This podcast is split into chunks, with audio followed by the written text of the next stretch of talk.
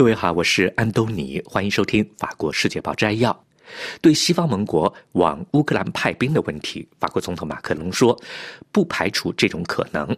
但是，美国白宫国家安全委员会的发言人科尔比说，美国军队不会出现在乌克兰领土。英国首相府也说，英国有少量工作人员在乌克兰支持乌克兰军队，但是不想大量派兵。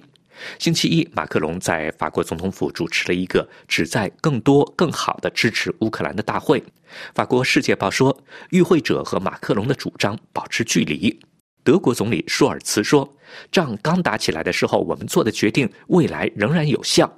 欧盟成员国和北约成员国不会向乌克兰派部队、派兵。”芬兰总统星期一也在法国总统府开会，他在芬兰电视台说：“大家总体意见一致，不会派兵，这也是芬兰的立场。”今天的法国《世界报》发了一篇关于中国前外长秦刚辞去中国全国人大代表的文章。前国防部长李尚福被中共中央军事委员会除名。文章说，这两个人正式被清除各个机构，到底是因为什么原因还不清楚。中国全国人大的年会三月份召开，二月二十七号，北京表示秦刚已经辞去了全国人大代表的职位。去年六月底，没有任何解释，这个只当了七个月的外长就不见了。到了七月底，由他的前任王毅接替他。到了八月份，前中国国防部长李尚福也在没有任何说明的情况下失踪了。今年二月底，他的名字从中共中央军事委员会的名单中被拿了下来。法国《世界报》说，对他们为什么走，现在是什么处境，北京不做任何解释。于是出现了关于中国最高层权力斗争的猜疑。法国《世界报》说，习近平在二零一三年掌权以后，用反腐作为执政工具来加强共产党的政党合理性，同时也用来排挤他的政治对手。而秦刚和李尚福这两个人是习近平上台以后被撤职的最高级别的官员。对此，《世界报》引用蒙田研究所的汉学家 François Goodman 的话说。共产党自己由内部的调查机构来管理，而调查机构不用公布什么。这种执政方式产生了某种惧怕，因为他想怎么样就怎么样，可以随心所欲的。对于秦刚的处境。传的最多的小道消息是，他在当驻美大使期间和一位前中国媒体的记者有了婚外情。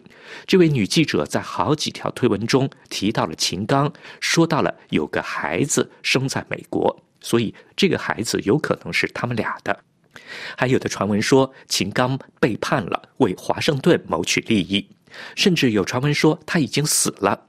那这次说他辞职，北京像是为这种猜测辟谣。法国《世界报》引用一份关于中国的新闻日刊的作者汉学家 Bill Bishop 的话说：“能让他辞职，说明他虽然下马了，但是很有可能不会被判得太重。”中国前国防部长李尚福可能是在中国人民解放军内部更大的清洗中涉及了一般意义上的腐败。二零二三年底，九名官员被赶出中国人大，其中四名官员是中国人民解放军火箭部队的将军。军队中的腐败问题、忠诚问题，是中国领导人最常见的问题，也是最难被察觉的问题。军队不是为国家机器服务的，按道理是为共产党服务的。法国《世界报》说。习近平上台后不久，作为中共中央军事委员会主席，就解除了中央军委副主席徐才厚的职务，希望以此来掌握军权。徐才厚被抓的时候，中共纪律检查委员会说，在徐才厚家里发现的现金、玉器、黄金和其他的珍宝，足足有一吨重。二零一二年底，习近平一上台就开展了反腐运动，一直都没有停过。法国《世界报》引用方苏 m 曼的话说：“习近平的模式完全是斯大林式的，要永久的清洗，清洗对象包括身边的人。这是一种我行我素的权力模式，突出领导人。中国更开放自由的阶段的回归是被排除了，因为盖子一旦被掀开，可能就会有东西冒出来。历史告诉我们，这种情形可能会持续。”好了，各位，以上听到的是今天的法国《世界报》摘要，由安东尼编辑主持，感谢收听。